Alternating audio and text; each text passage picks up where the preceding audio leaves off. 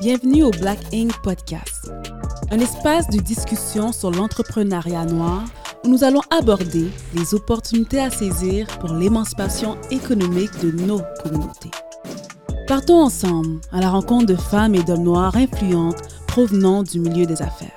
Montez le volume, vivez l'expérience du Black Ink Podcast. Bonjour à tous, bienvenue dans le Black Ink Podcast. Mon nom à moi, c'est Carando Morette. Je suis votre hôte habituel. Aujourd'hui, j'ai avec moi Fred Eli. Yes, consultant en management et investisseur immobilier. Exactement. Aujourd'hui, on va aborder l'immobilier. On va parler surtout de comment on peut s'enrichir grâce à l'immobilier. J'ai avec moi deux invités super intéressants qui vont pouvoir nous parler davantage là-dessus. J'ai Anel Malui et Thierry Lindor. Thierry, est-ce que tu veux te présenter un peu? Oui, bonjour, moi c'est Thierry Lindor, je suis entrepreneur, citoyen actif, euh, délégué au G20, Nations Unies, cofondateur de la Fédération africaine canadienne de l'économie, FACE, et anciennement propriétaire de Remax Town que j'ai vendu récemment pour commencer d'autres activités. Ah, super, c'est intéressant. Anne? Je pratique à titre d'avocate fiscaliste. J'ai fondé mon cabinet en 2015, Amlia Avocat. On accompagne les entrepreneurs à démarrer leurs activités, protéger leur entreprise au fur et à mesure. Et je suis également investisseur immobilier. Ah, c'est excellent, c'est excellent, parfait. Est-ce que vous voulez nous expliquer un peu c'est quoi vos parcours?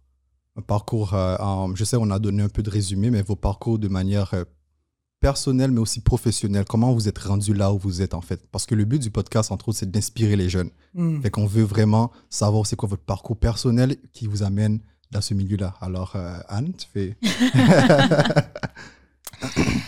OK, OK. Euh, si on repart à il y a plusieurs années, moi j'ai grandi à Montréal. Je suis née à Montréal, Mhm. dans ce quartier justement à.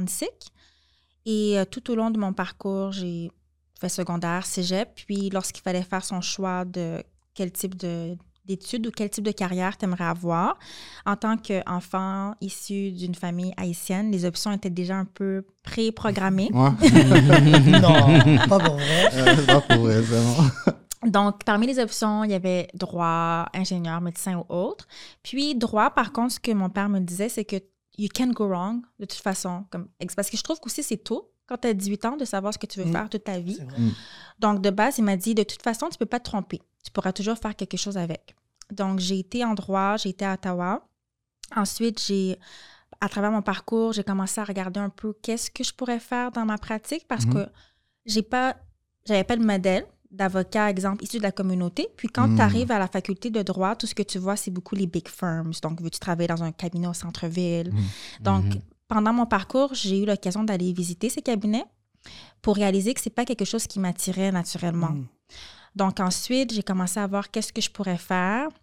Je- encore là, j'avais pas comme de modèle de quelqu'un à son compte, qui a un cabinet qui prospère, qui me ressemble. Exact, je comprends. Euh, donc après, j'ai terminé ma- mon bac, j'ai fait le barreau, j'ai été commencer ma maîtrise en fiscalité parce que je me disais au moins comment est-ce que je peux me démarquer sur le marché. Puis la fiscalité, c'est quand même un élément qui permet d'apporter un conseil supplémentaire. Absolument.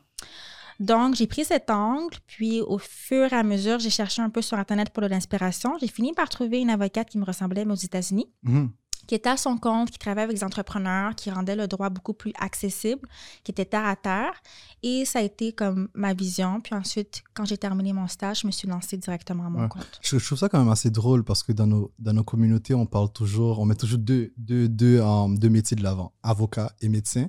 Mhm. Et tu me dis que tu trouvais pas de personnes qui pouvaient être représentées dans ces. Non, parce qu'on n'est pas visible. Hein? Ouais. C'est sûr que je n'étais pas la seule avocate en droit, euh, étudiante en droit. Puis c'est sûr qu'il y a d'autres avocats ici clair. de la communauté. Mais qui vois-tu sur Internet qui est avocat et noir? Ouais, exactement. C'est c'est pas. Il y a, il y a beaucoup de choses, mais même ces métiers-là qui sont hyper connus dans nos communautés, on n'arrive pas à se, re- se représenter dedans. Fait imagine tous les autres métiers, comme peut-être même ce qui a trait avec l'intelligence l'intelligence artificielle, où on ne voit pas les gens en tant que tels. Puis euh, c'est ce qu'on veut, c'est ce qu'on souhaite mettre de l'avant également avec Black Mm. Podcast. Fait que Thierry, je te laisse y aller, c'est ton Oui, tour. oui, non, moi, c'est euh, c'est plus simple que, que, que- que Queen. Ouais, exact. Moi, c'est plus. euh, moi, je suis né à Schlaga Maisonneuve. Euh, J'ai grandi à Saint-Michel, puis à Montréal-Nord et Rivière, principalement sur les terrains de basket. Mhm. J'ai- Je suis allé jouer au basket parce que la représentativité que je voyais, c'était ça. Mhm. Euh, tu peux pas m'entendre chanter ou rapper, donc euh, voilà, je pouvais pas aller dans cet euh, axe-là de ma vie. Donc j'ai décidé de- de- d'être d'être athlète. Je suis allé à Lucien Pagé. Euh, on, a, on a eu des belles années. On était la meilleure école de basket au Canada. On compétitionnait avec des gros noms. J'ai joué contre Chris Paul, Tony Parker, Mhm. Paul Harrington, Kevin Garnett.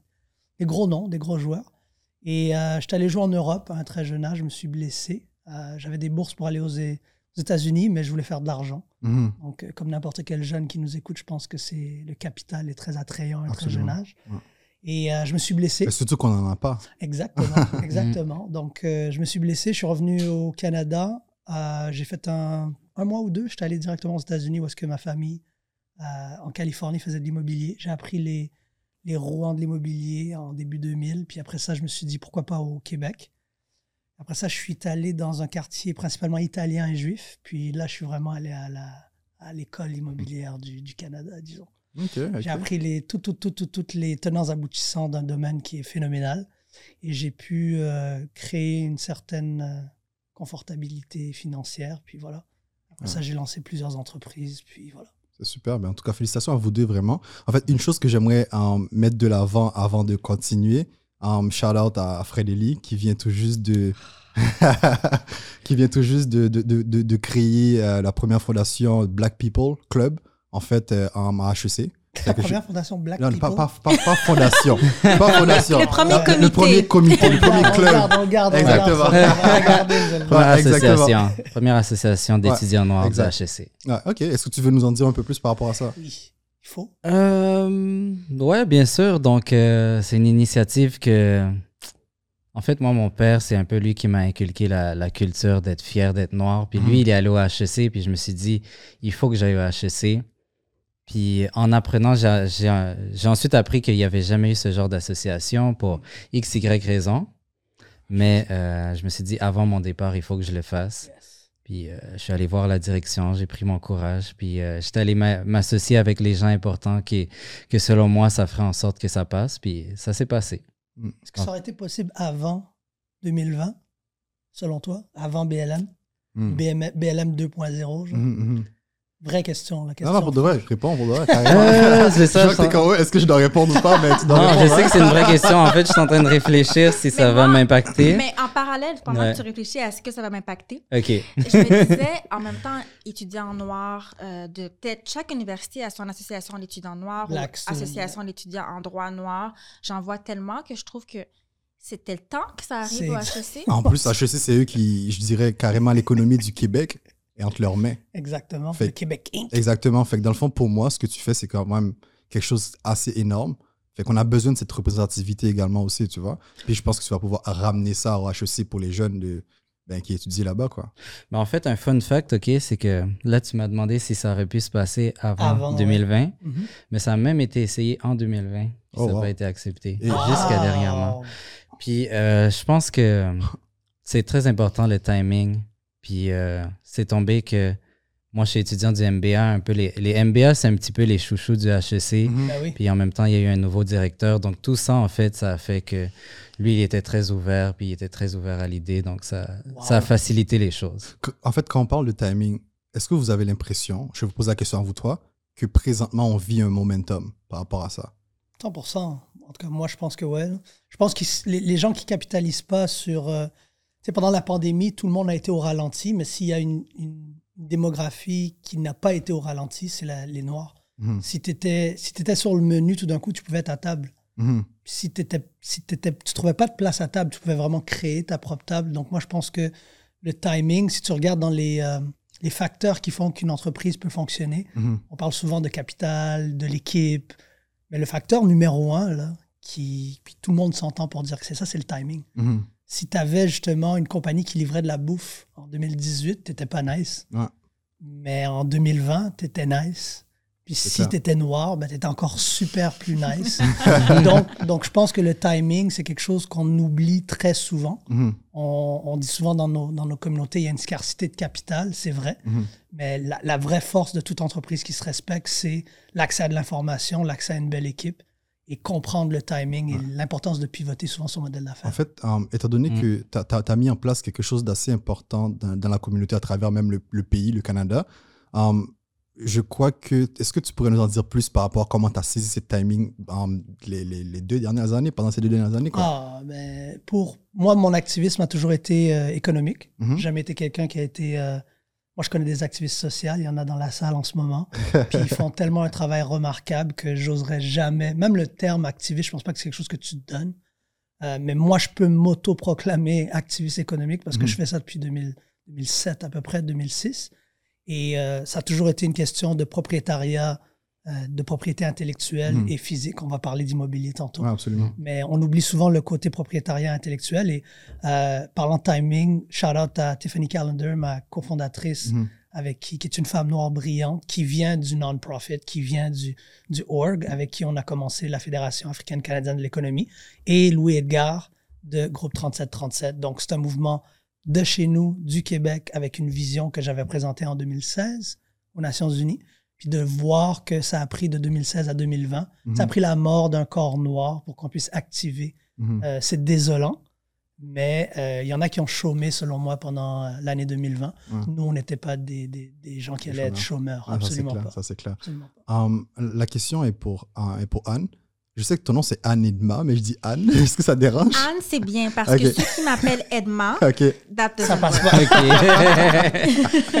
En fait, c'est ça. um, disons, on, on- s'en vient dans l'immobilier maintenant, d'accord? Vraiment.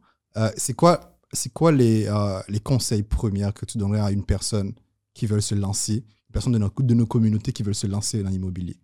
Mais après, ça dépend parce qu'il faut mettre en contexte le type de client de la communauté avec qui je travaille. Euh, depuis l'année dernière, surtout avec ce qui est arrivé, on a vu au sein de la communauté une envie de se rallier, une envie de Mhm. s'approprier aussi, d'avoir plus de contrôle sur son pouvoir économique. Mhm. Ce que ça a donné, pour, de mon point de vue, c'est beaucoup de gens qui se réunissent pour investir ensemble parce qu'ils veulent finalement euh, prendre ce pouvoir. Mhm. Donc, moi, les conseils que je donnerais à des gens qui démarrent, c'est rare que j'ai une personne qui vient puis qui me demande un conseil comment me lancer parce que à la fin de la journée, tu as ton courtier immobilier qui peut te conseiller, tu as plein d'autres ressources. Moi, Mhm. c'est vraiment venir comment accompagner des gens qui veulent le faire à plusieurs puis bien s'y prendre pour mener le projet à terme. Et la première chose, c'est toujours de bien choisir les gens avec qui tu veux t'associer Mhm.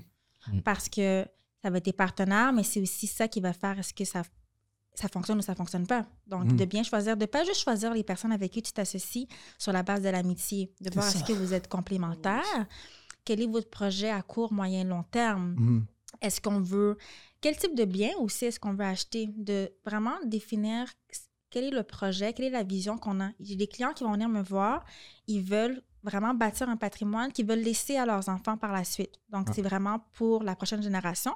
Alors qu'il y a d'autres personnes qui viennent avec le but de faire des flips. Donc, ils Mhm. veulent pouvoir s'enrichir de l'immobilier, mais de vraiment définir avec tes partenaires qu'est-ce que tu veux. Parce que si c'est après qu'on ait créé la structure, la compagnie, la convention, ah, mais moi, je voulais faire des flips, puis moi, je voulais faire autre chose, ça fonctionne déjà pas. Ouais, je comprends. Mhm. Je comprends. Fred, est-ce que tu as des questions, j'imagine? Ben oui, j'ai une, euh, j'ai une question par rapport à ça. Ben, en fait, ma question, c'est ben, l'investissement, c'est le sujet de l'heure en ce moment. On parle beaucoup d'investissement, notamment cryptocurrency, NFT, etc. Est-ce que, disons que moi, je veux être dans l'immobilier, ben, je pense à l'immobilier. Est-ce que je devrais juste mettre tous mes œufs dans l'immobilier ou est-ce que je devrais me diversifier?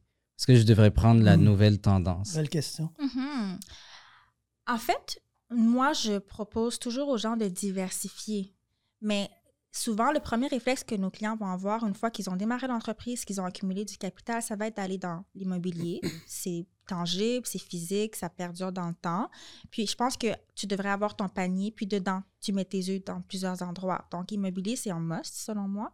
Mais après, exemple, si tu vois quelque chose qui t'intéresse, je dirais pas la crypto. Avant d'aller dans la crypto, je te Mm. dirais investis dans le marché. Ouais. Puis après, si tu as de l'argent en plus, investis dans le crypto. Donc, aller avec les priorités, mais de pas seulement suivre les tendances. Les tendances, ça varie constamment. Puis, commencer par les valeurs fiables aussi avant. Mais moi, je, je voudrais rebondir sur ce qui a été dit par Anne parce que je pense que c'est important. Je pense que souvent, quand tu as été oppressé aussi longtemps qu'on l'a été en tant que communauté, Mhm. on, on va avoir tendance à réagir avec de l'émotion. Beaucoup. Puis, puis dans cette émotion-là, il y a de la force, parce que si c'est bien canalisé, ça peut vraiment porter fruit. Mais moi, j'ai entendu très souvent pendant les 18 ans d'immobilier actif que, je- que je faisais à consulter des clients, euh, des groupes de personnes qui disent on s'aime bien, on se connaît, mais justement parce que tu t'aimes bien, puis parce que tu te connais, tu devrais être capable de reconnaître que c'est peut-être pas un bon partenaire d'affaires. Mhm. Puis dans les émotions, il y a beaucoup d'erreurs qui se créent. Mais la, la- la première chose que tu devrais faire quand tu investis dans l'immobilier, c'est que tu devrais choisir une stratégie. Puis il y en a deux stratégies. Ouais. N'importe qui dit qu'il y en a plus, c'est des menteurs ou ils ne savent pas de quoi ils parlent. Il y a ce qu'on appelle le buy and hold, puis il y a le buy and sell. Mhm. Le buy and hold, c'est tu achètes et tu gardes. Le buy and sell, c'est tu achètes et tu vends. Mhm. Je pense que toute personne qui débute devrait décider qu'est-ce qu'ils vont faire avec leur tarte. Si tu veux faire du achat et vente, c'est du court terme, c'est rapide, c'est cyclique, ça suit des tendances. Si tu veux faire du génération, de la, de la- de la création de richesse générationnelle, ben là, tu dois choisir ton panier, justement, comme elle a dit, mais ta tarte, est-ce que tu vas faire. Moi, je propose 75-25. Si tu veux vraiment aller dans du long terme, tu vas 75% marathon, donc achète et garde. Et tu vas 25% achète et vend, Mhm. donc dans du court terme avec de la spéculation. Euh, surtout dans un contexte dans lequel on est présentement, parce qu'on parle de taux d'intérêt qui sont quand même à 1,40 Mhm. On en a fait un il y a deux semaines. là. En ce moment, tu devrais refinancer ton père, ta mère, ta grand-mère, puis tout le monde, même si tu n'as pas de dette sur ton immeuble, Ouais. tu devrais commencer à faire de l'acquisition massive. Mhm. Parce que oui, les prix sont hauts, mais le coût d'emprunt est très, très, très, très bas. Et, et pour ton exemple, moi, je suis fan de suivre des cycles. Donc, je suis pas trop d'accord avec ce qu'Anne a dit par rapport à la crypto. Ça, c'est mon opinion personnelle. Mhm. Parce que si on regarde euh, le, le- le rendement de la crypto en soi, et surtout l'industrie traditionnelle des banques, l'industrie traditionnelle du placement, se bat de façon féroce contre la crypto parce qu'ils savent que la crypto est en train de disrupt everything. Mhm. Et, et- et moi, je pense que oui, le physique est important. Et j'irai avec une stratégie justement cyclique où est-ce que lorsque l'immobilier s'apprête à ralentir, parce que les taux d'intérêt doivent monter, la Banque du Canada va augmenter les C'est taux. ça aussi l'erreur. Excuse-moi de te couper parce que tantôt tu disais que oui, c'est bien d'acheter, mais il y y a, beaucoup de personnes qui achètent présentement. C'est peut-être le moment, mais est-ce qu'ils ont rien assez solide que quand les taux d'intérêt vont augmenter, être capable de payer en fait? La banque peut te dire oui, tu n'as rien assez solide, mais les taux d'intérêt montent, tout le monde va y couper. Peut-être que cette personne-là perdra son travail. C'est ça. And, and in real estate, on dit when there's blood in the street, buy land. Mhm. Quand tout le monde panique, t'achètes. Donc, lorsque la panique va arriver, ben là, tu devrais être en mode d'achat. Mais si tu as suivi justement le cycle de la crypto ou le cycle du marché boursier, lorsque le marché boursier va ralentir, logiquement, l'immobilier va pouvoir Mhm. augmenter encore plus agressivement et de façon soutenue. Parce qu'en ce moment, on est dans une bulle immobilière, selon moi. Il faut faire attention avec les produits qu'on achète. Ça, c'est ce que je conseillerais aux gens qui écoutent. Hum, ouais, tu voulais dire quelque chose, Aline? Mais pour rebondir, je suis d'accord, mais tu vois, toi, tu es vraiment intentionnel, puis j'ai l'impression que ce que je vois, c'est que les gens investissent dans la crypto, mais c'est sans vraiment être réfléchi. Donc, Mhm. finalement, ils, s'en C'est de la sortent pas spéculation. Exactement. ouais. Ils le font parce que tout le monde le fait, mais ils comprennent rien. C'est ça la distinction. Alors que toi, c'est super stratégique, mais c'est pas tout le monde qui Oui, avec cette approche. c'est pour ça que je dis qu'au fait, si, si on veut vraiment, tu sais, c'est Black Ink Podcast quand Yeah. même. si on veut que les gens soient éduqués, c'est pas, c'est pas all-in immobilier, all-in. Anne a raison. Tu vas avec ton panier, mais choisis le pourcentage. Ouais. Et moi, ce que je dirais, c'est regarde les cycles. Chaque 10 ans au Québec puis aux États-Unis, au Canada, il y a des crashs. Mhm. 82, 90, 2000, 2008. Chaque, chaque 10 ans. C'est humainement Ouais, à impossible part- qu'il n'y en ait À pas. part maintenant, là, on a, depuis 2018, on n'a pas vraiment de crash. Mais la, que- depuis 2008, tu n'en as pas, mais ce que Ouais, je veux dire, c'est qu'à 2008, chaque décennie, tu as quelque chose qui se produit. Mhm. Donc, on sait qu'il y a quelque chose qui s'en vient. ouais. Et aussi, en ce moment, la prévision, la prévention du crash, elle a été faite par de, c'est de l'inflation virtuelle. C'est de l'injection de capital par les gouvernements pour prévenir une bulle. Mais techniquement, il aurait dû avoir un crash. Il n'y a pas eu de crash parce qu'on a, euh, on a prévenu le tout virtuellement. Ouais. Donc, moi, ce que je dis, c'est oui. Mais en ce moment, si tu achètes de l'immeuble juste pour acheter de l'immeuble sans une stratégie hypothécaire pour refinancer, aller chercher des produits qui sont plus intéressants, tu achètes au prix haut. Qu'est-ce que tu vas faire quand les prix vont stagner ou descendre? Tu vas vendre au prix bas. Donc, Mhm. moi, je dirais, c'est pour ça que je dis euh, naviguer des vagues, s'instruire. Tu as raison, Anne, il faut, faut pas juste spéculer à de la crypto, de la NFT, je suis en retard, Ethereum, Solana, peu importe. Renseignez-vous. Puis ça, ça revient à l'éducation. Ouais. C'est- ça que je trouve plate avec nous, les communautés noires, c'est que on, on est toujours un peu en retard. Euh, l'immobilier, c'était hot il y a 25 ans. On Mhm. rentre là, là, dans l'immobilier. Mhm. Ça fait 5 ans qu'on rentre dans l'immobilier, 10 ans qu'on rentre dans l'immobilier. Puis pendant que nous, on rentre, les communautés eurodescendantes, eux, sont déjà en train de parler de crypto puis d'NFT. Ouais. Donc, c'est comme si on est toujours en rattrapage. C'est pour ça qu'un podcast comme tu fais aujourd'hui est massivement important. Mais c'est ça l'objectif du podcast également, c'est d'aller chercher les jeunes, de leur faire comprendre et aussi même de les inspirer davantage en fait, tu vois. Bravo. Ben là, présentement, on parle d'immobilier, mais il y aura d'autres épisodes dans d'autres sujets que normalement, on n'en parle pas quand on prend un café ou même quand on va dans un bar avec un ami. Mais je ça. trouve que c'est important, c'est essentiel même de les avoir. Tu sais, dans mon entourage, les gens, ils sont tannés de m'entendre parler d'entrepreneuriat. J'en parle matin, midi, soir, tu vois. C'est important d'en parler. Puis euh, à date, euh, il y, a, il y a mon cousin qui embarque avec moi, ben, qui embarque avec moi, que je suis son mentor maintenant. Il y a ma petite sœur, en fait, que, que tout le monde s'intéresse de plus en plus parce que j'en parle. Oui, c'est peut-être un peu un euh, pionnier, fatigant, mais il faut en parler Mm. parce que je sais que c'est important. Puis c'est la manière pour moi de, de, de, de, de m'impliquer dans ma communauté, c'est de ça. faire comprendre et de faire connaître davantage toute cette importance qu'il y a à l'entrepreneuriat. Bravo. J'avais une autre question pour vous. Ouais, Fred, tu avais une question? Ben, un peu sur le sujet de l'éducation, OK? Tantôt, quand tu racontais ton parcours, donc là, tu as parlé de la demoiselle aux États-Unis qui t'a beaucoup influencé. Je voudrais savoir, est-ce que trouver un mentor, c'est supposé être un objectif dans ton parcours? Est-ce que tu es supposé dire, bon, il, faut, il me faut mon, men- mon mentor avant que je commence? Ou est-ce que tu devrais juste te lancer, puis si t'en trouves un, t'en trouves un? En fait, moi, je pense que c'est de voir quelqu'un qui a réussi, ça rend ça possible pour toi.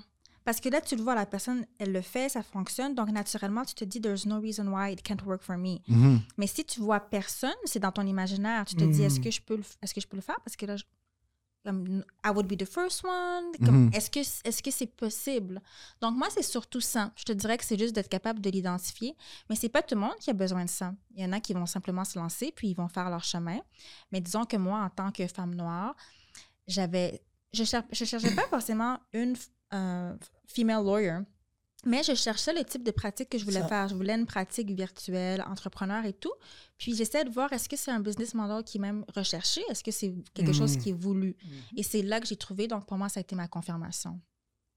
Moi, je rajouterais aussi sur le mentorat, c'est que il faut pas, il faut pas être agnostique du fait que le temps est, est une commodité extrêmement précieuse. C'est une commodité que nous, les communautés d'ascendance africaine, malheureusement, on n'a pas nécessairement toujours le temps. Mm. Mais, mais, mais plus que le temps, c'est que des fois, on n'a même pas le courage de demander. Le nombre de personnes qui seraient prêtes à être mentors, mais il y a des mentorés qui n'ont juste pas le courage de demander. Donc moi, j'inviterais aux gens d'avoir le courage de demander. Mais surtout, moi, je vais prendre mon exemple à moi. Quand j'ai acheté Remax Griffintown, il n'y avait pas de propriétaire noir de bureau Remax au Québec. Je suis devenu le premier. Mhm. Donc si j'avais attendu un mentor pour me le montrer, j'aurais jamais acheté Remax Griffintown. Et il y a des niveaux aussi de mentors. Mhm. Ton mentor pour ton premier Remax ou ton premier cabinet d'avocat, c'est peut-être pas ton mentor pour deuxième aller lever des fonds avec Investissement Québec ou la Caisse de dépôt pour aller chercher 10 millions. Puis ton mentor pour 10 millions, c'est peut-être pas ton mentor pour amener ta compagnie à 300 employés. Ton mentor pour 300 employés, donc il y a des, il y a des levels to this. Et moi, je pense que souvent dans nos communautés, on trouve quelqu'un qui a de l'expérience ou qui s'y connaît un peu, puis on reste avec lui, puis on veut lui donner des shout-outs, puis on veut lui montrer qu'on l'aime. Mhm. Mais des fois, nos mentors ont- doivent avoir aussi une durée dans le temps. De croire qu'un mentor, ça doit être ad vitam aeternam. Certes, si c'est un mentor personnel qui donne des conseils familiales sur ta Mhm. vie, tes finances, ici et là. Mais je pense que moi, demain, si tu viens me voir puis tu me dis, Thierry, je veux, je veux commencer un rate, un Real Estate Investment Trust, je ne suis pas le mentor pour toi, je ne l'ai jamais fait. Mhm. Est-ce que j'ai des idées? Oui. Mais est-ce que moi, j'ai 4000 portes? Non. Donc, malheureusement, dans nos communautés, il faudrait qu'on se tourne sûrement vers la communauté juive ou la communauté italienne, Mhm. qui, eux, investissent au Québec et au Canada depuis 150 ans. Je, je trouve ça intéressant qu'on parle de mentor parce que moi, j'ai commencé à m'intéresser à l'immobilier en, en te suivant sur les réseaux. Ah, arigato. Exactement. Il y, a, il, y a, il y a quelques années, j'ai commencé à m'intéresser. Puis ma sœur aussi, je l'envoyais. Puis elle commençait à s'intéresser à l'immobilier en te suivant également. Fait que je pense que c'est le cas de beaucoup, beaucoup, beaucoup de jeunes noirs dans nos communautés à travers la province, Québec, même, ouais. voire même, euh, voire même à, à- à l'extérieur. En fait, c'est quoi, euh, d'après vous, les critères, les critères de base? Si, admettons, euh, disons que moi, je veux acheter, c'est quoi les critères de base pour pouvoir euh, acheter réellement? C'est quoi que je dois avoir? Ouais, je pense que tu es mieux placé pour commencer ta réponse. Moi, je, moi, je donne honneur au Queen regardless. So, c'est c'est- le terrain est à toi d'abord. Donc, tu veux savoir qu'est-ce que tu devrais commencer? Ouais, Qu'est-ce que cette personne devrait avoir, du moins comme critère, comme par exemple s'assurer que um, il n'a pas de um, comment dire des fonds insuffisants sur son compte. Non, non, c'est des trucs comme ça que Ben je oui, trouve qui sont importants. Je veux, je veux vraiment Mhm. qu'on aille dans ces détails-là. Parce que ces détails-là sont les... quelqu'un qui s'y intéresse ou qui. Mais il faut que ces détails-là soient bien étalé sur la table, quoi. Je saisis la question. Je vais aller encore une fois de la perspective des, des gens avec qui je travaille, puis aussi ma perspective en tant qu'entrepreneur, travailleur autonome, Mhm. parce que essayer d'acheter pour la première fois comme travailleur Voilà. autonome, c'est différent que Mhm. quelqu'un qui a un Absolument. job. Donc, exemple, si je pense à moi et à toute personne qui a un parcours similaire dans le sens que tu es à ton compte, il faut que tu t'y prennes au moins plusieurs années d'avance, Mm. dans le sens où, exemple, on est souvent dans le momentum, on veut démarrer notre entreprise, on se paie très peu parce que ben, on a un coût de la vie qui est plus faible, mais on réinvestit dans l'entreprise. Mhm. Sauf qu'après, le jour où tu vas aller à la banque, on te demande, bon, c'est quoi ton crédit? Donc, est-ce que dans les années précédentes, tu as travaillé ton crédit? je, je réalise que c'est souvent pris pour acquis la notion de crédit. Des fois, Mhm. les gens découvrent leur crédit au moment où ils veulent s'intéresser à ça. Mhm. Donc, déjà, regarde ton crédit. Moi, je suis abonnée. Euh, ben là, j'ai plus besoin d'être abonnée, mais à l'époque, je payais mon Equifax tous Ouais. les mois Exact. pour savoir. Donc, je regardais tous les mois de quoi ça a l'air pour m'assurer que ça reste toujours bien. Mhm. Euh, des fois, ça bouge pas, mais des fois, ça bouge, puis tu, tu dois aller voir pourquoi. Pourquoi ah, ça ok, finalement. Exemple, dernièrement, moi, ça a bougé parce que j'étais chez Costco, j'étais mal prise, ma carte avait une limite, mais je voulais m'acheter un ordinateur. Mon ordi était brisé, puis il fallait que je travaille now, now. Mhm, C'est ça. mhm, mhm. Là, on me dit, veux-tu une carte Capital One? Ah non. Well, la limite va pouvoir te permettre d'acheter l'ordi now, now. Parce que ma carte de débit me permet pas d'acheter pour l'ordinateur. Et là, je suis comme, OK, sure, but I need it now, now. Fait Mhm. que là, il, il t'imprime un papier, puis là, sur le papier, t'as ta carte de crédit, t'as l'info de la carte de crédit. Mhm. Fait que là, avec le papier, j'achète mon Mac, puis je rentre chez moi pour travailler. Mais là, moi, j'ai mon alerte Credit Karma. Credit Karma, c'est gratuit au lieu Ouais, de c'est taxe. absolument. Ouais. Et là, ça me dit, ah, t'as fait une demande de carte de crédit, puis là, mon crédit commence à diminuer un petit peu. Mhm, mhm, mhm. Et j'ai pas besoin de ma carte Capital One. Donc, je l'ai- j'ai remboursé, comme j'ai payé mon ordi, j'ai passé à d'autres choses. Absolument. Mais c'est de dire que parfois, ce sont des, des petites choses comme ça Exact. Qui font une différence. Donc, regarde d'abord, fais un suivi très sérieux de ton crédit. Euh, ensuite, ben, assure-toi d'avoir les fonds suffisants. Et en tant qu'entrepreneur, si tu projettes l'année prochaine, ben, paye-toi davantage pour avoir un beau dossier aussi. Parce que les dividendes, euh, la Ouais, banque, elle, euh, ça l'intéresse pas, Ouais, mais elle absolument. aime voir des T4. Ouais, c'est ça. Moi, je me prépare depuis, euh, depuis, depuis un moment ça, maintenant. ça, c'est- ça, c'est un bon conseil. Mais en fait, c'est ça. Parce que Thierry, Anne, tu as parlé beaucoup des, des, autres, des travailleurs autonomes, les entrepreneurs. Mais Thierry, j'aimerais ça que tu m'en parles plus Sur des les particuliers. salariés, ouais. Exactement. Sur- au point de vue des salariés, moi, je dis toujours, moi, je suis un, je suis un gars de basket, j'ai grandi dans le basket toute ma vie. C'est c'est comme te préparer pour aller dans la NBA, au fait. Mhm. Puis ta santé financière, c'est comme une santé physique. Tu peux pas arriver, puis tu as un one-pack, Ouais. puis tu es overweight, puis tu dire, je veux jouer dans la NBA. Donc, tu dois te mettre en santé, tu Ouais, dois pratiquer, absolument. tu dois t'entraîner. Puis, moi, moi, je le divise dans plusieurs temps, right? Si, si tu si as un salaire X, ben, c'est peut-être le moment d'aller demander une augmentation salariale. Ça a l'air Mhm. de rien, mais le 5 000, 10 000 de plus peut faire shifter ton ABD et ton ATD lorsque ça va être C'est quoi temps un ABD? C'est quoi un ATD? taux pour les gens qui savent d'endettement, pas? c'est des taux d'endettement en fait qui sont calculés basés sur toutes tes dépenses Mhm. versus tous tes revenus. Je vais donner un exemple très concret. Euh, plusieurs personnes pensent que ah Thierry, j'ai fermé toutes mes cartes de crédit, donc je suis prêt pour qualifier pour admettons pour acheter une maison. C'est une erreur fatidique. Bien oui, absolument. Quand tu as du crédit, le mettre à zéro, c'est bon. L'i- L'idée de dire, puis j'entends ça, des légendes urbaines, ah, faut que tu gardes une petite somme, c'est faux. Mhm. Euh, mais tu ne dois pas fermer du crédit. Pourquoi? Parce que quand tu fermes du crédit, au fait, tu fermes l'historique de ta carte de crédit. je peux en témoigner. Moi-même, plus jeune, j'avais fermé une carte parce que j'étais tanné de, de, de devoir de l'argent. Exact. Grave erreur. Mais après, euh, quand j'ai essayé d'en avoir une autre, ils m'ont dit, mais pourquoi tu t'aurais jamais dû le fermer, en exact, fait, tu vois? Exact. Mais c'est des petits trucs comme ça que je trouve que dans nos communautés, on doit. euh, c'est qu'on tu parle pas d'argent. Ouais. Communauté noire, on parle pas d'argent parce que dans le capital, il y a aussi une connotation de manque de liberté qui est du colonialisme puis du, Mhm. de la plantation. On parle pas d'argent à cause de plusieurs choses comme Mhm. ça qui sont, selon moi, ancrées dans le capitalisme puis dans le colonialisme. Mais pour revenir au point, une santé financière, ça se construit, ça se bâtit, oui, euh, un an, deux ans à l'avance, mais ça peut aller plus vite qu'on le pense Ouais, aussi. absolument. Très, très, très, très vite. Donc, le crédit, la première des choses, la fameuse job, la deuxième des choses. Et moi, je parler aussi de couple, pour ceux qui nous écoutent. Mhm. C'est bien beau s'aimer, là, Mhm. mais il faut s'aimer virtuellement aussi en 2021. moi, Qu'est-ce que tu veux dire, aimer moi je, rencontre plein de gens qui tombent en amour, puis que, euh, surtout madame, parce que les, les dames dans nos communautés, en général, sont plus à, à- à leur affaire euh, financièrement. Et euh, je suis en amour avec monsieur, mais monsieur n'a pas payé son cellulaire il y a trois ans. Il a pris euh, une télé chez Bricks dans le temps que Bricks existait. Mhm. Et lo and behold, aujourd'hui, tu veux construire avec cette personne-là, Ça va être tough. puis ça va être très Ouais, tough. je m'en souviens très bien. Je m'en souviens très bien de, cette, de, de, de ce moment-là, en fait, quand tu disais, euh, quand tu disais aux filles, tu disais, en fait, tu donnais un conseil par rapport aux femmes Oui. noires de nos communautés de faire attention avec les gars qui sortent par rapport au crédit qu'ils ont. Oui, tu maries un, tu maries c'est quelque chose, quelque chose qui m'a beaucoup marqué parce que je m'en souviens quoi, j'étais j'étais beaucoup plus jeune. Quelque chose qui m'a beaucoup marqué, puis je pense que c'est à partir de là que j'ai commencé réellement à prendre soin de mon crédit. Réellement. mais je te jure, je te jure pour de vrai.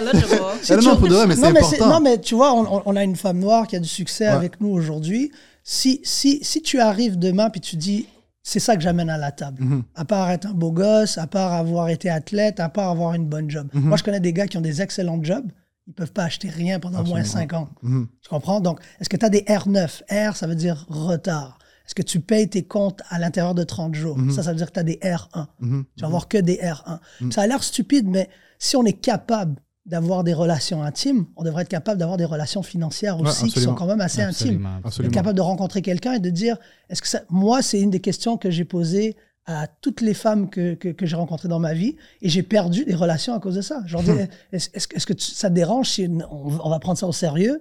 Est-ce qu'on sort notre dossier de crédit ensemble? Mhm. C'est une activité que je fais littéralement avec ma conjointe. Et, et pour chaque personne qui va te dire non, moi, je regarde ça comme une MTS financière, en fait. je, me dis, je me dis, non, si tu veux pas qu'on regarde ça ensemble, c'est que tu as quelque chose à me cacher. Moi, Ouais. je suis transparent. Ouais. Toi, tu vas être transparente. Si on dit qu'on veut construire ensemble au Québec, la raison numéro un des séparations qui viennent casser la, la- la création de riche- richesse générationnelle et de patrimoine concret, Mhm. c'est les séparations sur des questions d'argent. Mhm. Donc, pourquoi ne pas adresser ça immédiatement? Donc, moi, ce que je dis, c'est l'emploi, le crédit et surtout les objectifs. Mhm. Si moi, j'ai un objectif, bah, je sais que Mariana, elle a un king, so je peux pas prendre Mariana, mais si moi, je, je suis, je veux me mettre en couple avec quelqu'un et que j'ai un objectif de construire un patrimoine de 10 millions, Mhm. et que Mariana, elle veut juste une maison, puis un chalet, puis that's it, bah, ça peut créer des clashs, ça, dans le futur.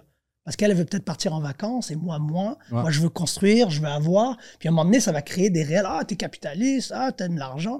Tu comprends? Mhm, mhm, Donc, je mhm. pense que euh, c'est ça. La job, le crédit et les objectifs, ça, c'est de les connaître et de se connaître soi-même. Puis à, par- à partir de là, tu peux, tu peux quand même évoluer. Mais les salariés, allez pour votre augmentation. Des fois aussi, demander, un, demander un- une prime.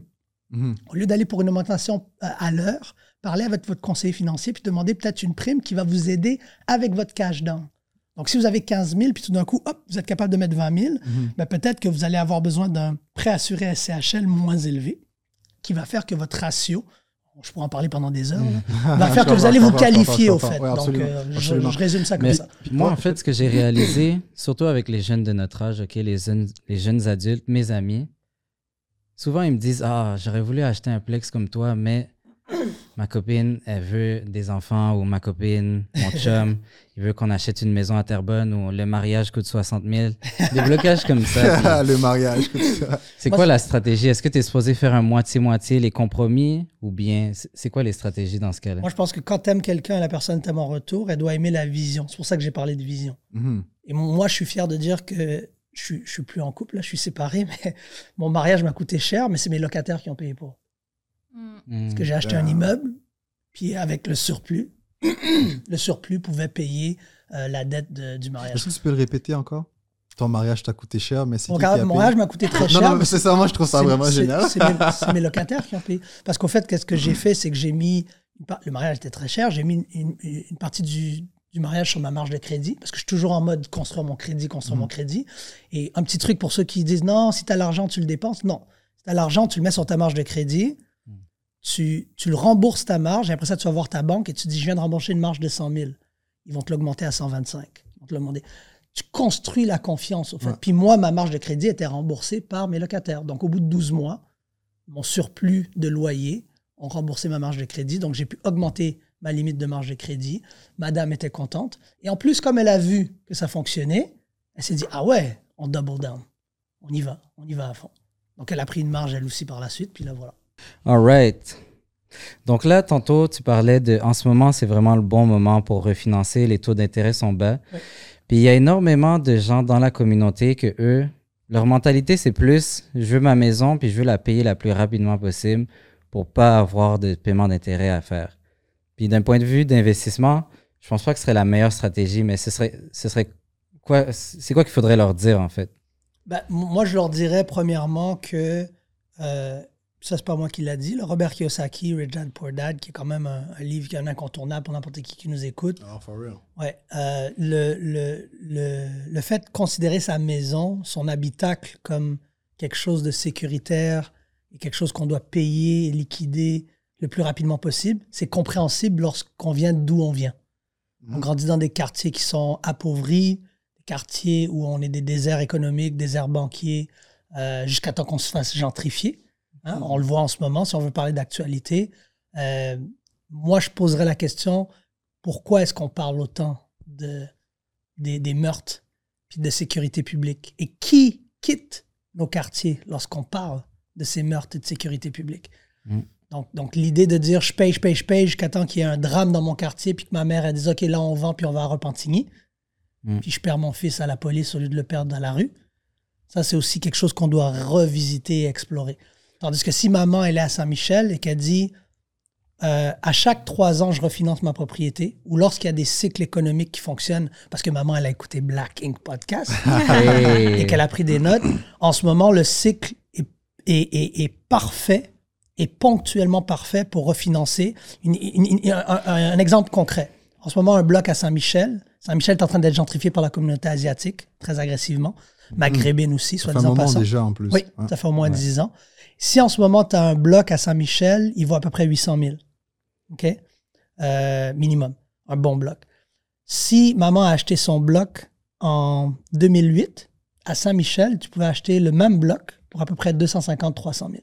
Mhm. Ça, ça veut dire qu'en en 10-12 ans, tu as triplé ta valeur. Donc, si maman avait acheté à 250 000, puis qu'elle avait dans le temps, en 2008, après la crise, il y avait des taux qui étaient intéressants, mais ce n'était pas comme aujourd'hui.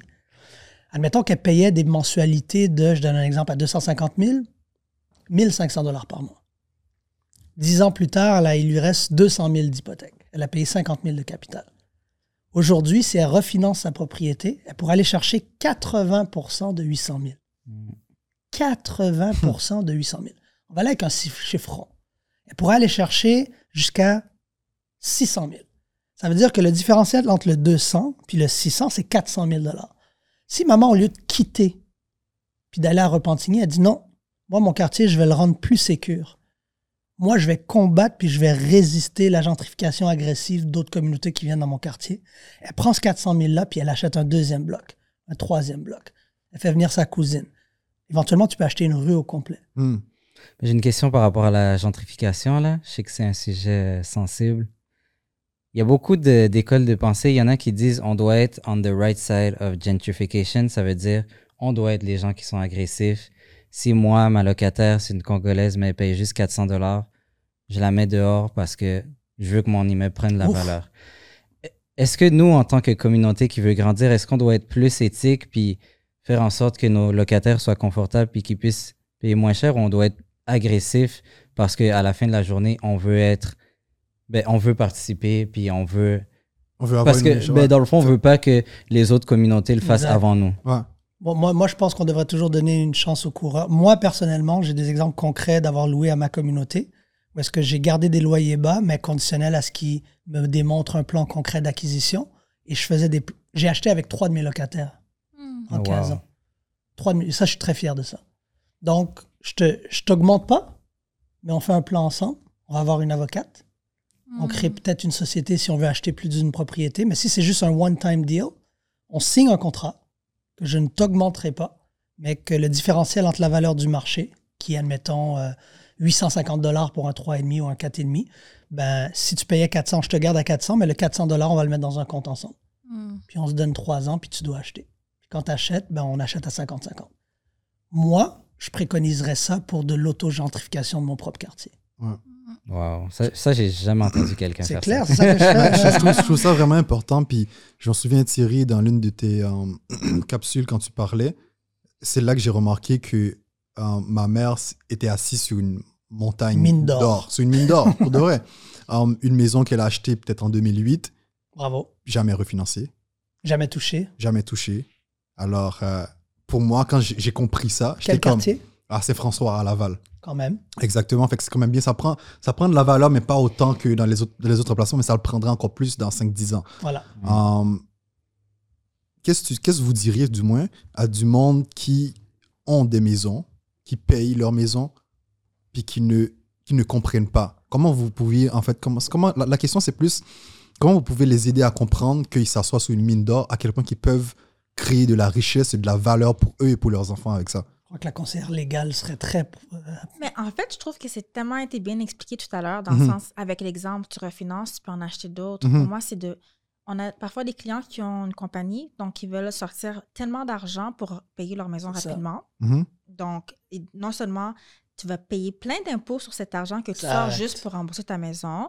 Alors Là, on va plutôt dire pourquoi est-ce que tu veux tant la rembourser? Pourquoi est-ce qu'on ne prend pas ce même 200 000 puis on réinvestit à travers la compagnie? C'est plus optimal. Mhm. Donc, on essaie de les, de les raisonner dans ce sens, mais c'est sûr que c'est commun, cette question où je veux Ouais. la payer vite, vite, vite. Ouais, Mais absolument. c'est comme tu fais quoi av- avec après? Ouais, ça, ça- ça vient probablement du fait que, du moins, en- moi, ce que- ce qu'on me disait quand je suis arrivé au Québec, c'est pas prendre crédit. Genre, il faut pas toucher au crédit. Mm. là. Mais Les cartes de crédit, touche pas, tu vois? Mais il faut comprendre le, le- le- comment fonctionnent les cartes de crédit, comment fonctionnent les marges de crédit. Parce qu'avec une carte de crédit et une marge de crédit, comme qui sont à peu près équivalents au même montant, ça, ça prend 60 jours à payer en tout. ouais. Tout dépendamment de comment tu le gères et tout ça, mais c'est tous ces petits trucs-là que les gens de nos communautés vont devoir, qu'on va apprendre et aussi on va apprendre pendant le podcast aussi, quoi, Moi, je pense qu'un gros point à comprendre aussi, c'est que l'être humain est viscéralement accro à la liberté. Hmm. Puis les communautés noires, la, la liberté en soi, Hmm, c'est quelque chose qui est ancré dans notre ADN parce qu'on nous l'a soutiré pendant très, très, très longtemps. Donc, lorsque tu arrives au Québec, qui n'est pas une société qui te ressemble, qui n'est pas construite pour toi, j'espère que tes commanditaires vont pas être fâchés, mais c'est la réalité. C'est la réalité. Ouais. Il faut comprendre que lorsqu'on est d'ascendance africaine et qu'on vient dans un pays qui ne nous ressemble pas, qui n'est pas construit avec des, des systèmes pour nous, notre, notre modèle de liberté, Mhm. c'est le chez-soi. Ça commence avec le chez-soi. Donc, cette obsession de dire je ne dois plus rien à personne, elle est aussi ancrée dans un Mhm. certain colonialisme Mhm. parce qu'il n'y a pas beaucoup d'autres communautés qui pensent comme nous. en fait. Communauté italienne, c'est je mets mes deux lions pour que tout le quartier sache que j'ai payé mon bloc. Ouais. Mais par la suite, je le refinance, puis j'en ai acheté 15. Mhm. communauté asiatique, c'est la même chose. Ouais. Donc, nous, dans nos communautés, est-ce qu'on peut réellement pointer du doigt nos- notre père et notre mère Ouais. qui, ont, qui ont trimé comme ils ont trimé, qui ont conduit un, un taxi, enseigné, euh, euh, euh, euh, qui n'ont pas pu aller vers le rêve américain en français comme on leur a vendu dans les Mhm. années 70-60, et qui finalement, toi, tu arrives, petit jeune que tu es, déjà, ils veulent même pas te parler d'argent. Hmm. Ouais. Ils te mêler de tes oignons. voilà. Et là, toi, tu vas dire, papa, j'ai un plan, maman, j'ai un plan. Et ta mère est un bel exemple. Est-ce que tu as grandi à Saint-François? Non. Tu as grandi où? Bah, en fait, j'ai grandi en Haïti, puis une bonne partie de ma vie Ta ici mère est arrivée ici et est allée tout de suite à Saint-François? Ah, en fait, non. Ma mère, en fait, le truc, c'est que Vous avez habité où avant Saint-François? Ça ma on question. habitait en Haïti, puis elle, elle est venue ici. Elle a habité pendant 10 ans sans nous, en fait.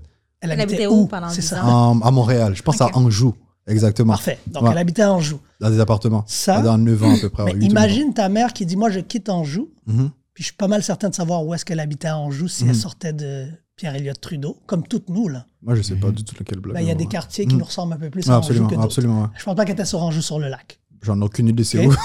non, non, mais Anjou sur le lac, c'est des maisons de 1 million, 1 million 5. Le point que je veux faire, c'est que si ta maman avait dit je vais rester à Anjou, Mhm. son appréciation depuis 2008 aurait été exponentiellement plus élevée Mhm. que si elle était allée à, à Saint-François. Absolument. Donc il y a aussi cette idée aussi de se réapproprier le fait que on va occuper l'espace financier et investissement aussi. C'est pas juste occuper l'espace de marché pour BLM, de marché pour euh, Genai, de marché pour euh, les, les instituts sociales. C'est aussi d'occuper des espaces. Économiquement parlant. Voilà. Ouais, absolument. Ça, c'est extrêmement important. Et, ça, je pense que nos parents, des fois, même ça, ils ne comprennent pas. Ils disent Ah, je vais aller dans un quartier qui est sécuritaire. Ouais. Hmm. Mais éventuellement, tout le monde va dans le quartier sécuritaire. Ouais. Puis le quartier Saint-François, c'était pas, c'est pas ce qu'il y a de plus sécuritaire. Exactement. Absolument. Absolument. Donc, moi, je suis fan de dire non. Aujourd'hui, Saint-Michel, Griffintown, Little Burgundy. Griffintown, c'est un des quartiers les plus sécuritaires Mhm. au Canada. Ouais. Mais il y a 10 ans, 15 ans, non. Hmm. Il y a 20 ans, 25 ans, quand moi je grandissais, hell non. Donc, le Saint-Michel de dans 5 ans, 10 ans, ça va être un Saint-Michel qu'on va regretter d'avoir quitté Mm. dans cette quête de liberté, de freedom, quand en réalité, on devrait résister économiquement puis rester dans nos quartiers qui vont se gentrifier par Ouais. défaut. Moi, j'ai de la famille que ils sont restés dans les quartiers comme Parc Extension, Mais quand je leur dis des trucs comme ça, par exemple, refinancer puis investir dans des projets, ils disent on est trop vieux pour prendre des risques. Tu sais, le, speech, le pitch que tu leur donnes, tu dis Papa, maman, est-ce que vous connaissez les courses de chevaux? Ils vont te dire oui. Est-ce que vous pensez que c'est mieux de prendre un pari sur un cheval ou d'en prendre un pari sur quatre chevaux? Puis s'ils disent Ah, ben c'est quoi le rapport? Ben, En ce moment, vous avez pris un pari sur un cheval avec votre maison. Hmm. Si vous en aviez acheté quatre, vous auriez dilué votre risque avec quatre propriétés. Beautiful. Il n'y a aucun parent que moi, parce que j'en ai fait des meetings, m'asseoir avec des parents, puis leur dire, Mhm. quand tu donnes cette analogie- euh, cette analogie-là, la conversation est finie, puis la maman, elle se lève, puis elle dit, OK, je ne veux plus parler. Écoute, Ou elle reste assise, puis elle dit, OK, talk to me some more. écoute, ça fait plus de Mais 5 je ans pense- que je parle de l'immobilier à ma mère, puis c'est maintenant qu'elle commence à comprendre. Ça prend du temps aussi. Oui. Ça prend du temps parce que les gens sont. Ils On sont croit à la ancrés- liberté. Mais Pensez à ça, exactement. guys. Puis il il y a une manière de penser aussi que les gens ils ont, puis ils ont pas vu. C'est ça aussi qu'on parle de représentation. Ils ont pas vu vraiment d'autres le faire. Exact. Ils ont Ça, pas vraiment bon vu d'autres le faire. Puis la représentation pour moi c'est extrêmement important. En voyant d'autres le faire, là tu peux te dire, écoute, je vais, je vais, contacter Très cette bon personne point. et je vais aussi vouloir le faire en tant que tel. très bon. Fait que, mais Fred, je te laisse aller. Mais je pense que eux, ils y vont d'un d'un point de vue que, bon, je vais prendre ma retraite ou je vais peut-être, knock on wood, euh, quelque chose arrive. Donc, est-ce que je veux avoir 2 millions de dettes quand quelque chose va arriver? C'est- Je pense que c'est ça un peu Mais leur c'est point pas de vue. juste ça non plus. Toute, toute personne noire qui se respecte, je suis sûr que Anne, tu peux, tu vas attester à ça. Nos parents ont quitté leur terre, mais ils l'ont jamais quitté. Hmm. Donc toi, tu es en train de lui dire refinance, puis peut-être que je peux plus retourner dans ma terre. Je peux plus aller au soleil, puis ma retraite que je m'étais dit que je voulais prendre.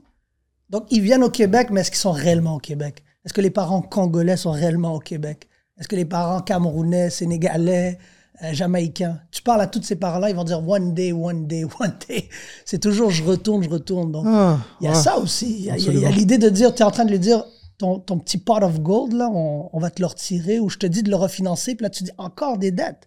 Pour eux, ils voient ça comme encore de l'esclavage. C'est comme ça qu'ils le voient. Mhm. Subconsciemment, Il y ils a le voient toute une comme ça. complexité dans ça. Mais en fait, c'est ça, c'est comprendre, c'est avoir la littératie financière aussi. Tu sais, Robert Ki- Kiyosaki, en tant que tel, il disait carrément euh, que. Ah, ok, j'ai tellement oublié ce qu'il disait. J'avais le truc en tête là. J'avais le truc en tête, j'ai Assets. comme oublié. En, son nom, en, cher- en cher- en cherchant son nom, j'ai oublié ce qu'il disait, mais bon, peu importe. En fait, euh, l'une des choses que je trouve qui est important vraiment, c'est, oui, il faut en parler. Oui, la représentation coûte énormément beaucoup. Mais Fred, je me souviens quand tu me racontais ton histoire, comment tu t'es lancé? Est-ce que tu pourrais nous raconter ton histoire, comment tu t'es Belle lancé histoire, ça. For real, j'adore cette histoire.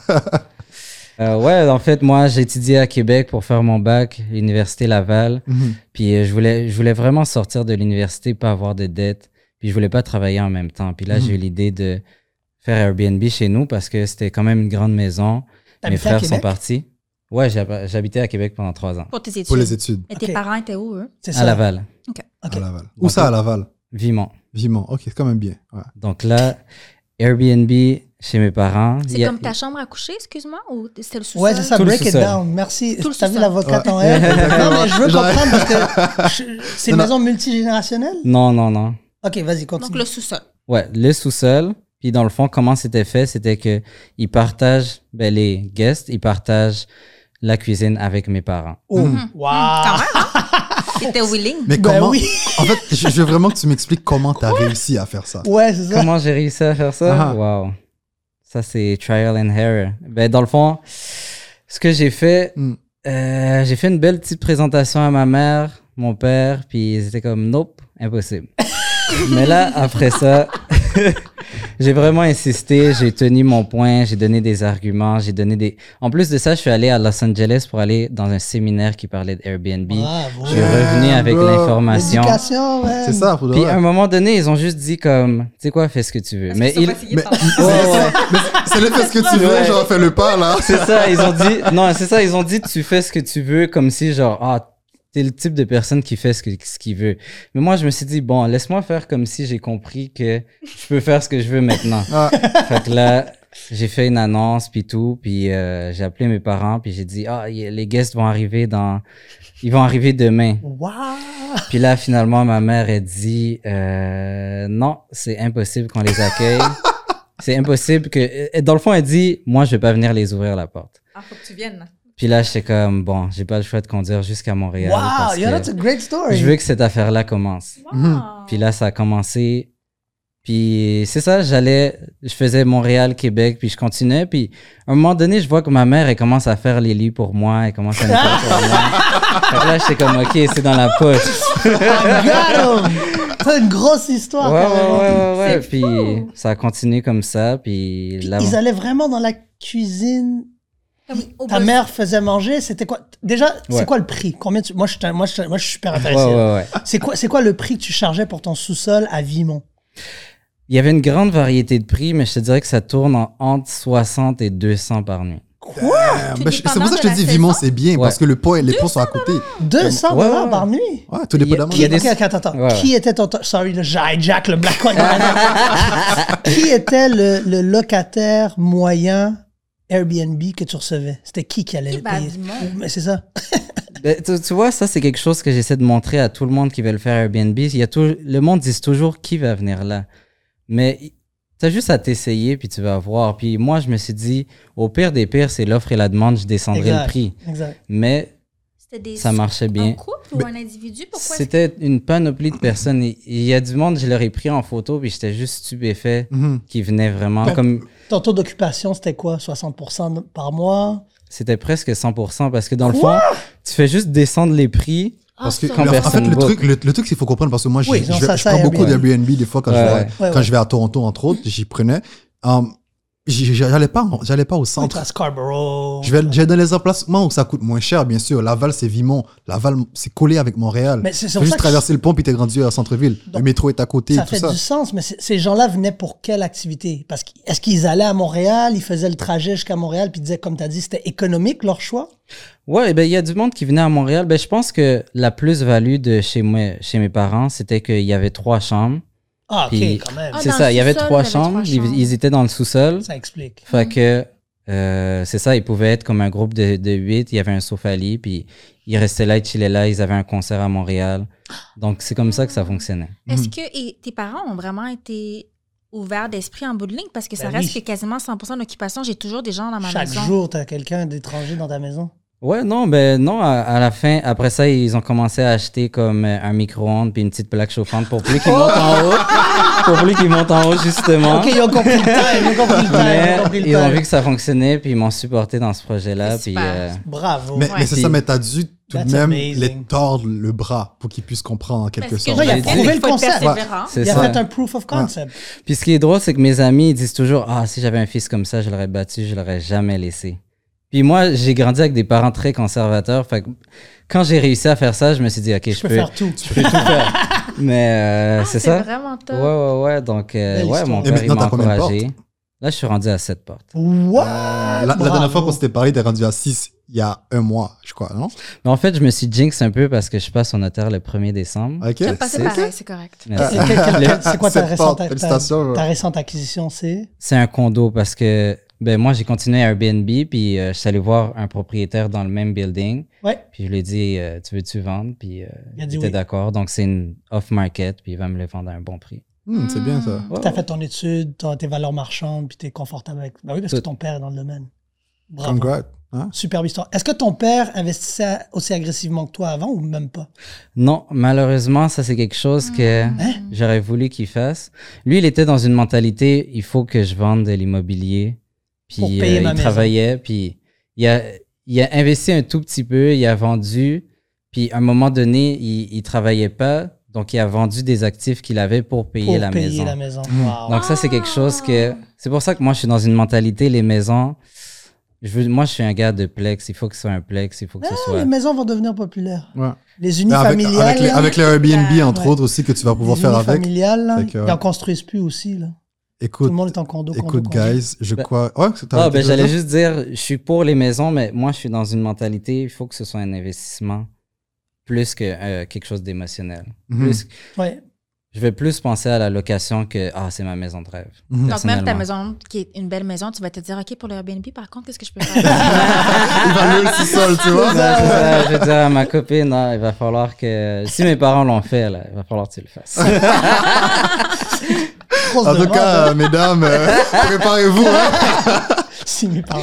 Exact. Mais écoute, euh, là, je pense qu'on va passer aux hot quick questions euh, qui ont été préparés par Chadley. euh, une bonne amie, puis aussi qui travaille aussi sur le podcast. Alors, je vous laisse piger sur la table. Il y a trois cartes. Je vous laisse piger, puis euh, vous pouvez répondre à ces questions-là, les lire et y Il faut répondre. prendre les trois questions? Ah, juste une. Une des trois. Ouais, une des trois, absolument. Que pensez-vous d'investir dans l'immobilier dans nos pays d'origine, que ce soit dans les Antilles ou en Afrique? Hmm. Quelles sont les barrières légales? Est-ce que c'est un smart move au niveau de la rentabilité? OK. Mais en fait, ça dépend. T'investis, exemple, euh, si je voulais investir en Haïti, ça dépend. C'est pour quelle raison? Parce qu'on fait référence à la rentabilité. Mhm. Donc, est-ce que je vais me Très faire un, un bed and breakfast sur le bord de la mer? À ce moment, ça peut être très intéressant Mhm. parce que je pourrais faire Airbnb. Donc, ça peut être super rentable. Ou est-ce que je vais faire une maison pour dans laquelle je vais aller me reposer l'été ou l'hiver ou éventuellement je veux être snowbird puis je vais Mhm. aller. Donc, ça dépend. Je crois que ça peut être intéressant. Est-ce que moi, je le considère pour Haïti? Non. Euh, je trouve qu'il y a une certaine incertitude. Ouais. Euh, je l'envisage potentiellement pour d'autres endroits comme la Martinique parce qu'il y a une certaine stabilité. Puis j'ai vu des amis le faire aussi. Mais est-ce que je le fais pour une question de rentabilité? Je ne le ferai pas pour ça. Je le ferai pour, euh, pour aller me reposer. Pour avoir la paix. Donc, et il y avait une question, quelles sont les barrières légales? Ça, je Mhm. j'ai pas forcément de... Ça doit être différent. C'est ça, c'est différent selon Même la- se financer aussi là-bas. Exactement. Il faut vraiment choisir l'endroit. J'ai des clients qui me disent Ah, j'aimerais investir à l'étranger, qu'est-ce que tu me conseilles Je te conseille de te contacter quelqu'un de local pour te dire en tant que non-résident, comment est-ce que je peux m'y prendre? Ok, c'est parfait, c'est parfait. Moi, je rajouterais avec euh, la, la- le problème de supply chain international qu'on voit en ce moment. Euh, parce que là, Anne a parlé d'immobilier résidentiel. Mhm.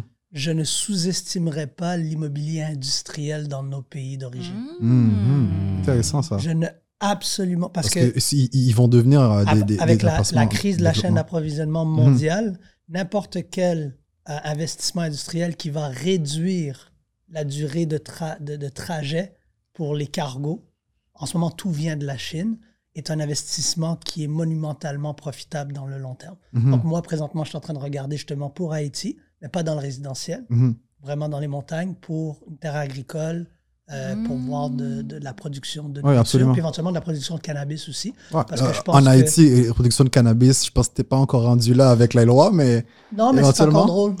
Je te confirme que c'est encore drôle. on en parlera. Ouais. mais euh, je- pense que je parle pas de pro- production de cannabis récréationnel, par exemple, Mhm. parce que ça, de toute façon, tu peux pas l'exporter vers Mhm. le Canada, mais euh, le Congo vient de signer une entente euh, historique, au fait, avec euh, Santé Canada. Oh wow. Oui, beaucoup de gens ne sont pas, mais c'est ça, Black Podcast Inc., c'est pour ça que ça Mhm. sert. Let's go. Mais c'est pour l'export seulement, parce que le cannabis est très frowned upon, Mhm. euh, récréationnellement parlant au Congo, mais c'était une entente médicale. Ok. Donc, je suis convaincu que si le Congo a pu euh, faire une entente internationale comme ça, euh, que le faire. devrait être capable, surtout compte tenu de l'histoire qu'on a avec Absolument. le Québec et le Canada. Mais c'est ça, je voulais juste déposer ça parce que je pense que faut pas sous-estimer euh, notre contribution en tant que personne d'ascendance africaine ou même les, les personnes caucasiennes qui écoutent. Euh, si vous pouvez réduire le trajet d'approvisionnement, vous venez de rentrer dans une grosse business. Absolument. Hmm.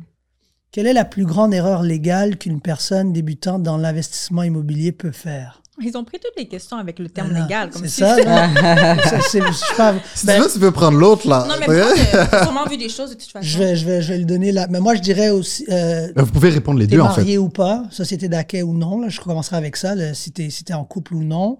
Euh, légalement aussi, j'entends souvent une des plus grandes questions qui revient, Thierry, est-ce que je devrais m'incorporer ou non? Mhm. Ça dépend. La réponse est que ça dépend. Ça dépend de l'objectif, ça dépend de la stratégie, ça dépend est-ce que c'est du revenu ou du gain en capital? Je pense qu'on pourrait faire un show au complet Mhm. sur l'incorporation immobilière.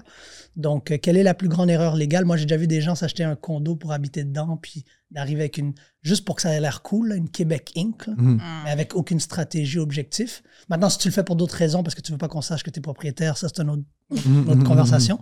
Mais euh, moi, je dirais ça, oui. Dépenser des, des grandes sommes pour s'incorporer, quand en réalité. euh, Mais l'avantage de l'incorporation, je vais juste déposer ça avant de laisser Anne aller sur ça, c'est quand tu incorpores, si tu empruntes, l'emprunt n'apparaît pas dans ton dossier de crédit personnel. Mhm. Donc, d'un point de vue légal, tu peux, tu peux co-signer ta, ta société qui achète, mais ça, ça n'apparaîtra pas au fait dans ton crédit personnel. Donc ça, ça peut être, moi, c'est une stratégie que moi, j'ai euh, leveragé pendant, euh, que je leverage encore aujourd'hui. Donc d'emprunter sur des compagnies pour pas que ça apparaisse sur mon dossier personnel.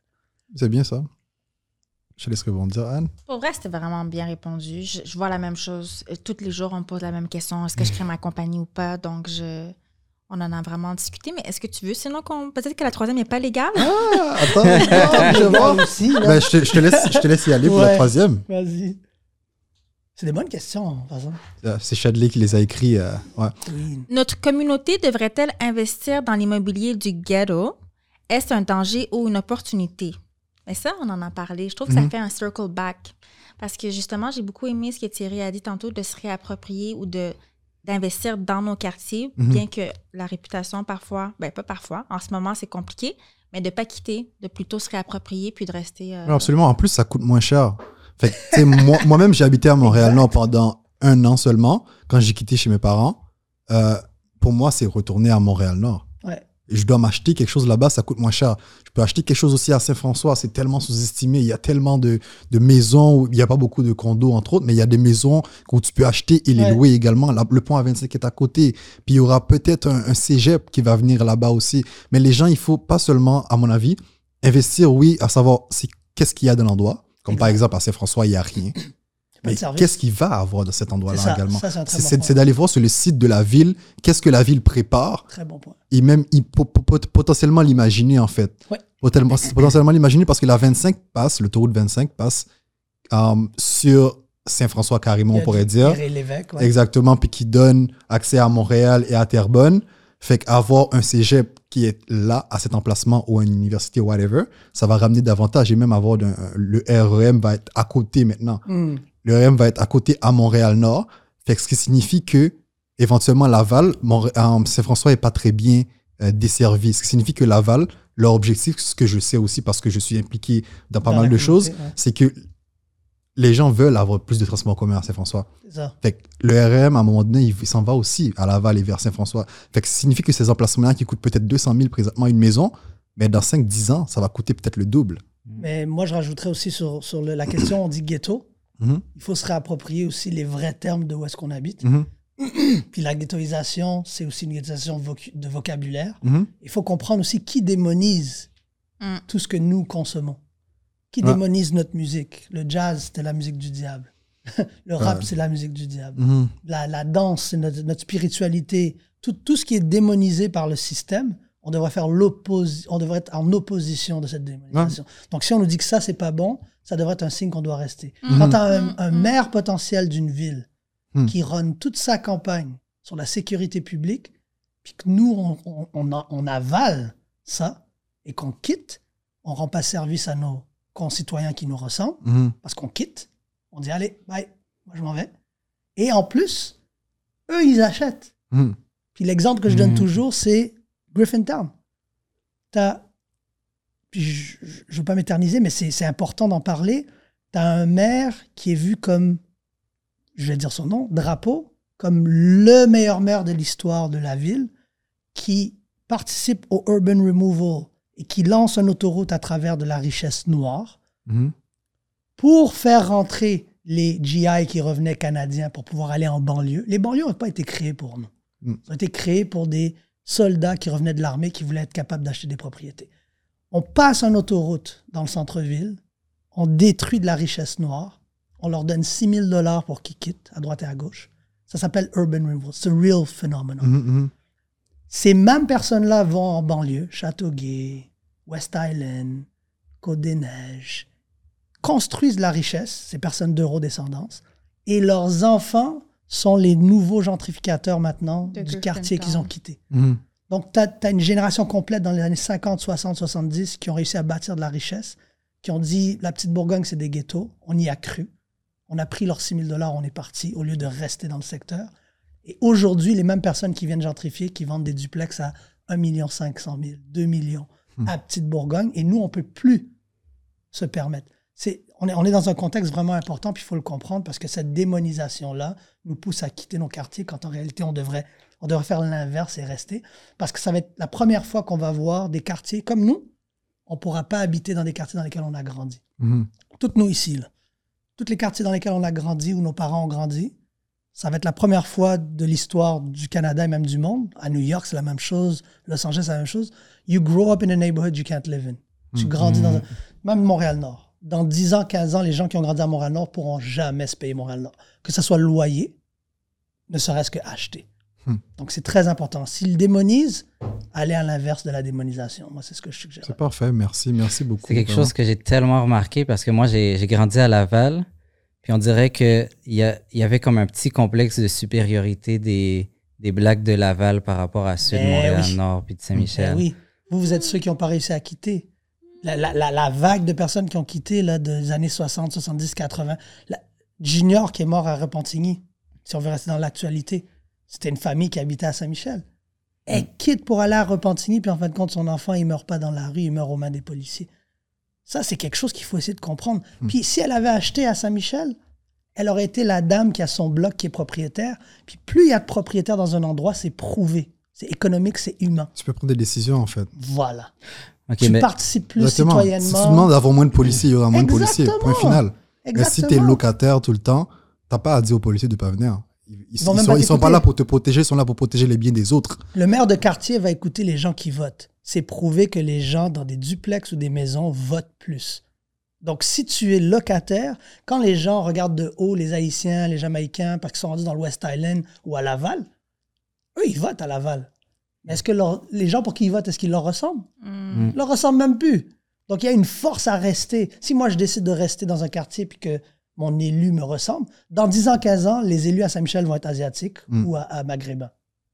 Même chose à Montréal-Nord. Ok, ben, si je, moi, si je veux jouer l'avocat du diable pour comprendre des points de vue, ok, je suis une demoiselle qui va Attention, avoir un enfant. du diable, t'es avec une elle va te Je suis une combattre. demoiselle qui va, qui va avoir un enfant, puis je me dis, je veux qu'il grandisse dans un milieu où je suis, je veux pas qu'il soit dans des gangs de rue, je veux pas qu'il soit dans un milieu dangereux, je veux qu'il ait, je veux Ah. qu'il ait un bel entourage. T'es allé à l'école à Laval?